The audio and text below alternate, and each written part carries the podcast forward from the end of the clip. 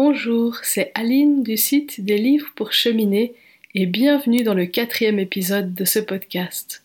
Dans le dernier épisode, nous sommes partis à la rencontre de Cathy Roy et de sa bibliothérapie imaginale. Aujourd'hui, je vous propose de continuer notre tour d'horizon des différentes approches de la bibliothérapie avec Lionel Aobdia qui nous parle de la bibliothérapie intuitive. Alors Lionel, c'est la personne avec qui j'ai fait ma première formation sur la bibliothérapie et du coup, ça me tenait vraiment à cœur de lui donner la parole.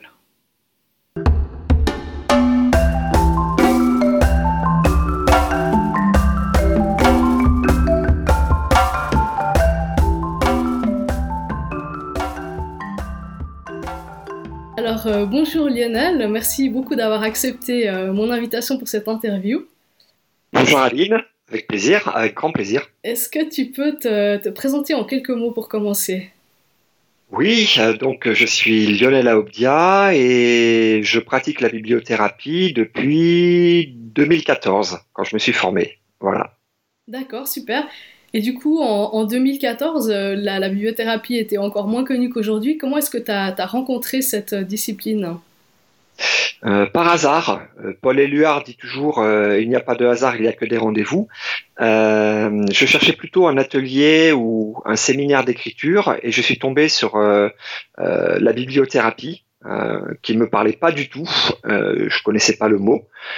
Après des recherches sur Google, j'ai vu en quelques mots euh, ce qu'était la bibliothérapie et je me suis dit c'est génial, j'ai toujours fait ça toute ma vie, trouver le bon livre pour la bonne personne, je veux je veux explorer ça. Voilà. Et je me suis engagé dans cette voie euh, par étapes, hein, euh, mais je me suis engagé en 2014. D'accord, super.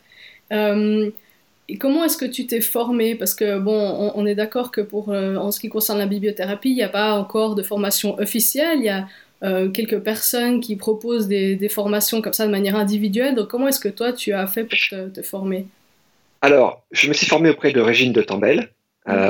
Euh, qui, était, euh, on va dire, une pionnière en France de la bibliothérapie, dans, dans, ce qu'on pourrait appeler la vulgarisation de la bibliothérapie. Marc-Alain Wacknin avait écrit en, en 93 Bibliothérapie, lire, c'est guérir mais Régine de Tambel a lancé, la, a lancé des formations, des initiations. Donc j'ai suivi Régine de Tambel.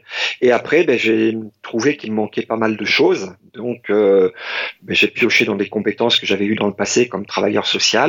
Mm-hmm. Euh, j'ai fait des ateliers, des formations, euh, euh, surtout sur les postures de l'accompagnement, hein, parce qu'en fait, en, en, bibliothérapie, en littérature, ben, j'avais le bagage que j'avais, donc je souhaitais continuer à travailler comme ça, mais c'est vraiment dans, les, dans le métier de l'accompagnement que, que, je trouvais que ça pêchait pour moi. Quoi. Même si j'avais une formation de travailleur social, même si j'avais fait des formations plutôt commerciales, mais j'avais une expérience de la formation. Voilà. Mhm.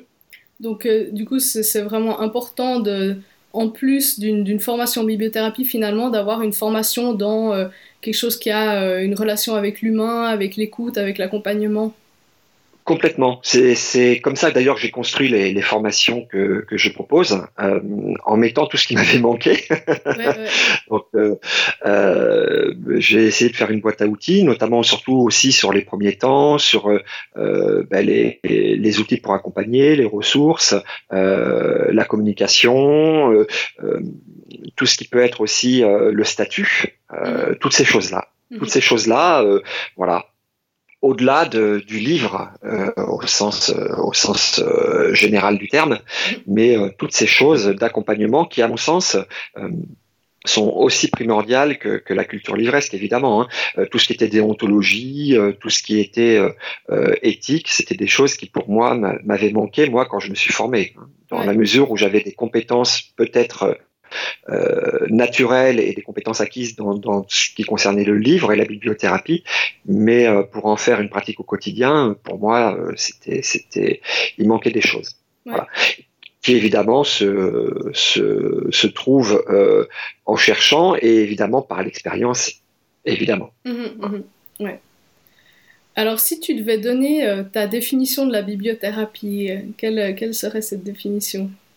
Oh, c'est l'accompagnement par le livre. Hein. J'aime beaucoup le mot accompagnement. Mhm. Euh, qui prend son sens aussi. Hein. Le mot thérapie euh, à l'étymologie qu'on lui prête maintenant, même si le mot thérapie n'a pas exactement une, étymologie de soins, mais j'aime beaucoup le mot accompagnement parce que le livre doit être un éveil.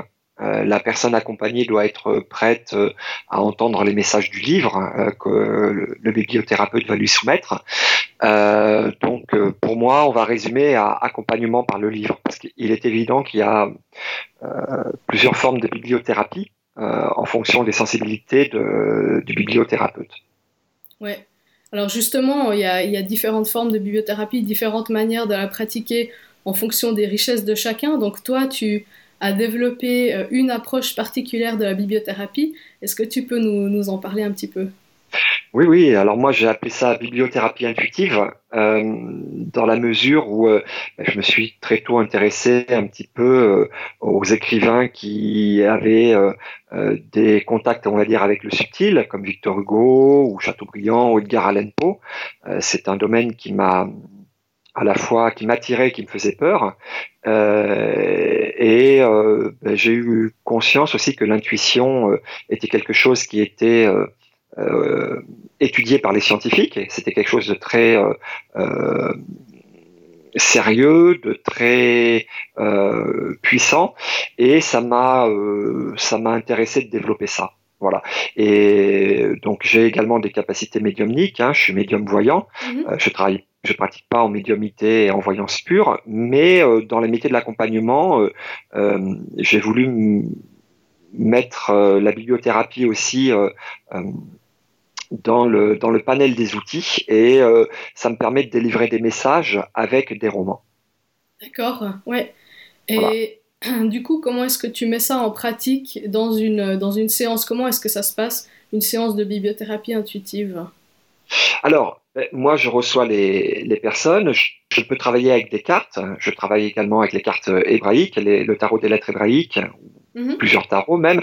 Euh, il y, a des, y a des tarots de, de Marie Elia qui a fait un, un livre magnifique euh, qui s'appelle Rencontre avec la splendeur. Il y a euh, Deepak Chopra, il y a la Kabbale, il y a aussi Gérard Athias et Deborah Waknin. Gérard Athias qui a beaucoup travaillé sur les mots euh, MAUX du corps, mhm. en kinésiologie, sur des, euh, sur des choses de, de ce type, euh, qui a sorti un jeu de, de, lettres hébraïques où il y a des états émotionnels qui peuvent euh, être associés aux lettres.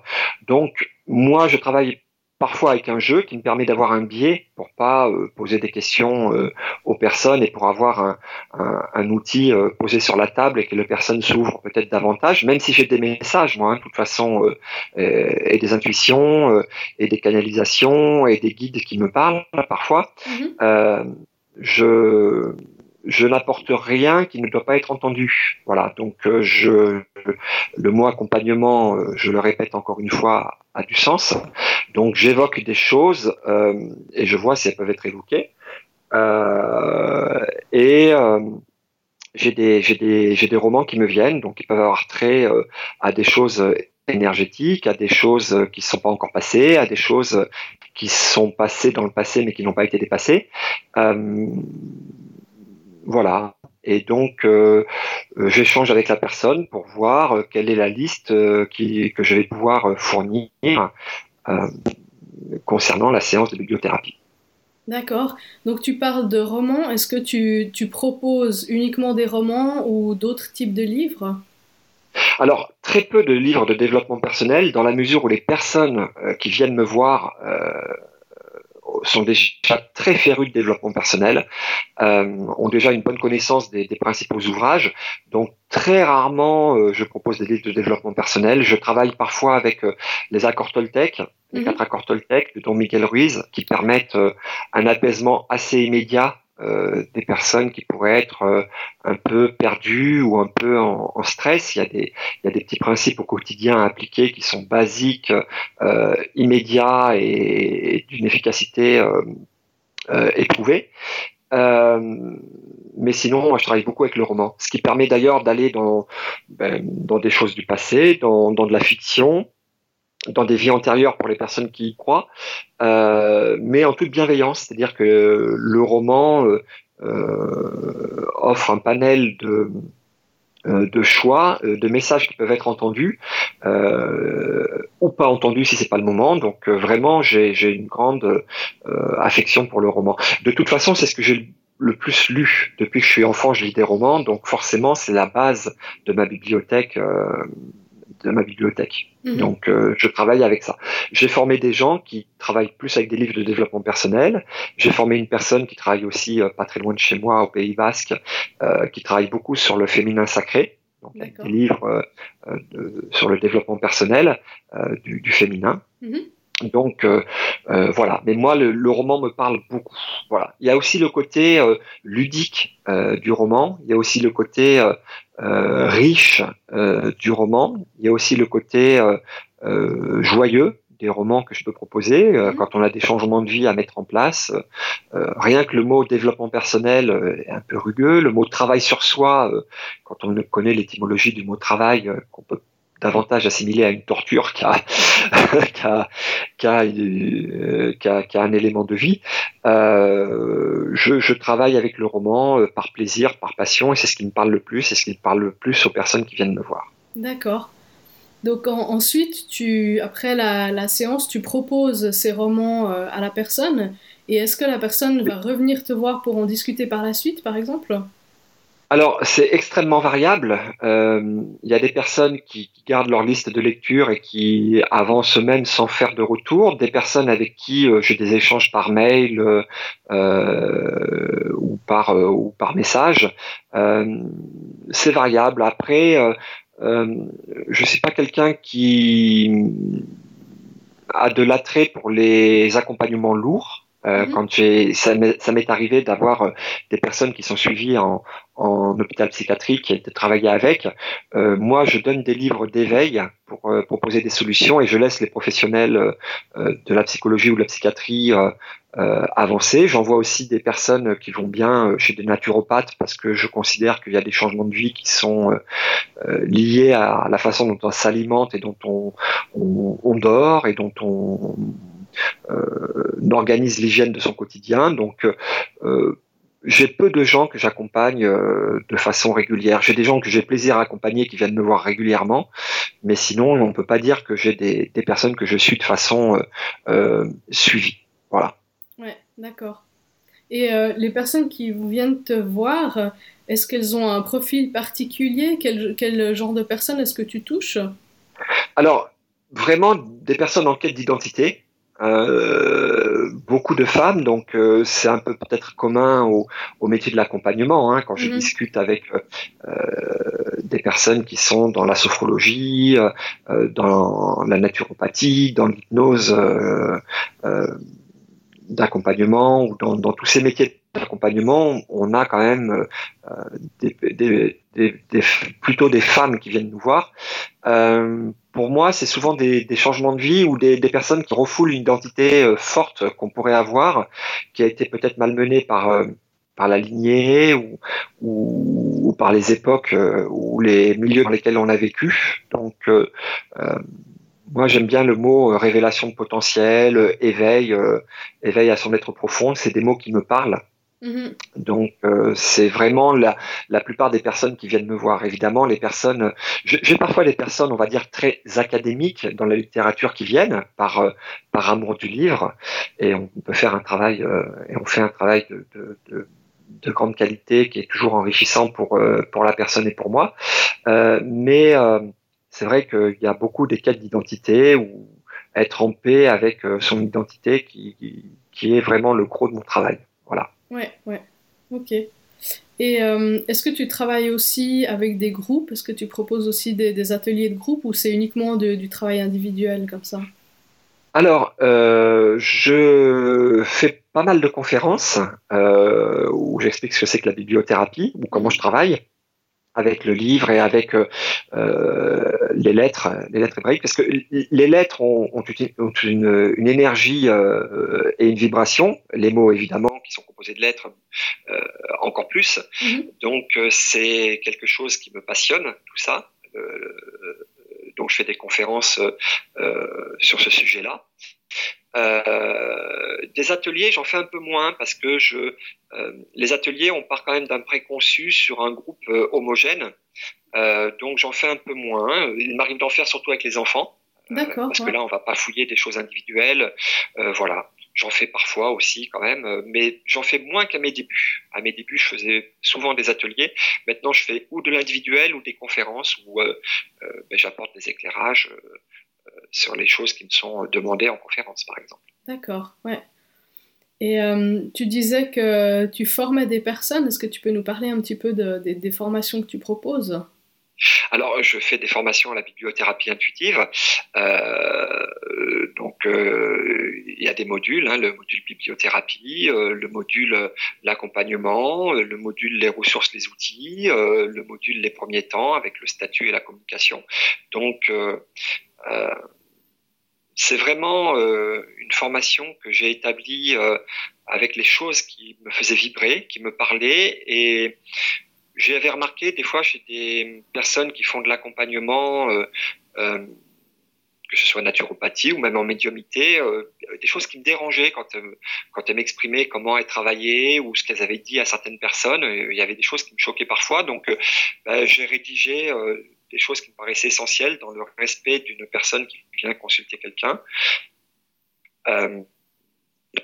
voilà, ce sont des formations aussi où les personnes qui viennent en formation ont du travail à faire pour rédiger un peu leur propre charte éthique, euh, leurs valeurs, pour pouvoir travailler en accord avec celles-là, parce que euh, c'est pas parce que moi j'ai ces valeurs euh, et cette charte qu'elle elle doit être commune aux, personnes qui veulent travailler. J'ai formé une personne qui a une très solide expérience livresque de choses beaucoup plus académiques et qui, travaille très bien avec ça, des personnes qui sont plus ouvertes on peut dire aux subtils ou aux énergies, euh, voilà, donc ça s'adresse évidemment à, tout le monde.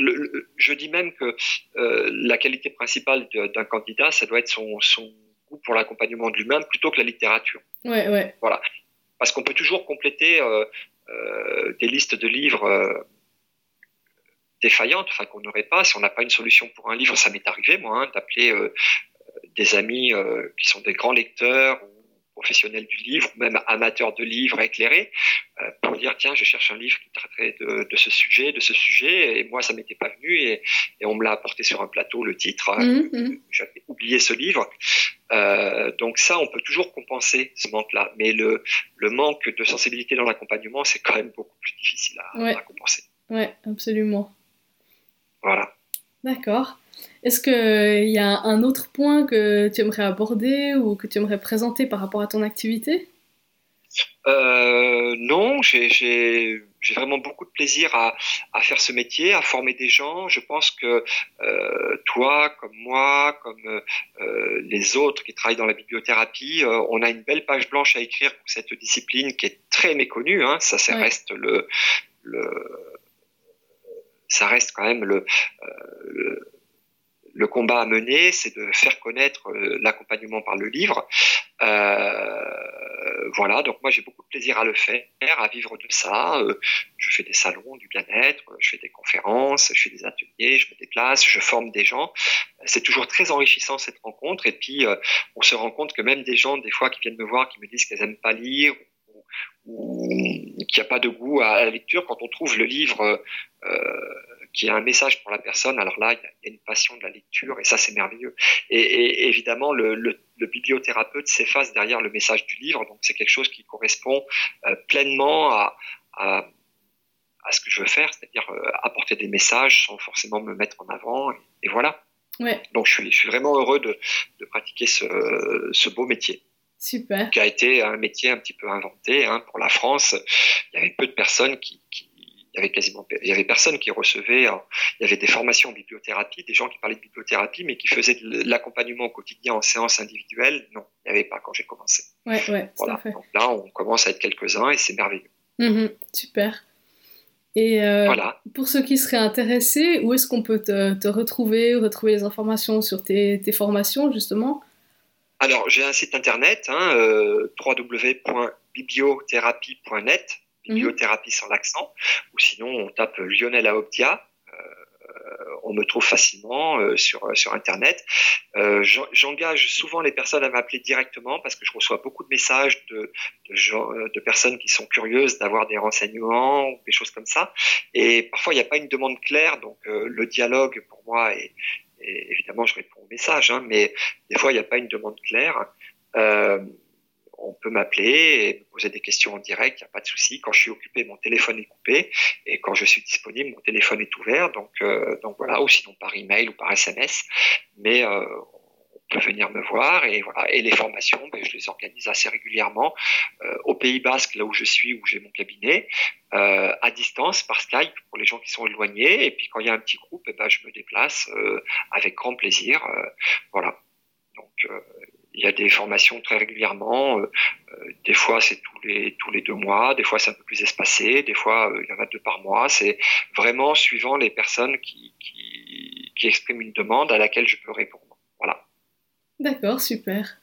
Bah écoute, euh, merci beaucoup de nous avoir accordé quelques minutes pour nous parler de, ta pratique. C'était très intéressant. Avec grand plaisir, Aline, et puis bravo pour, euh, pour euh, ce que tu fais, pour ta belle évolution. Je, je, suis très fier de. Je pense que tu peux être fier de toi, mais je suis très fier de, de, de ce que tu fais et très fan de la qualité de, euh, de ce que tu produis euh, sur le livre, sur tes valeurs. Je trouve ça vraiment superbe. Voilà. Bah écoute, merci beaucoup. J'avais eu l'occasion de te le dire euh, euh, en particulier, mais là, je, je profite d'avoir un micro ouvert pour le dire. Super, bah écoute, merci beaucoup.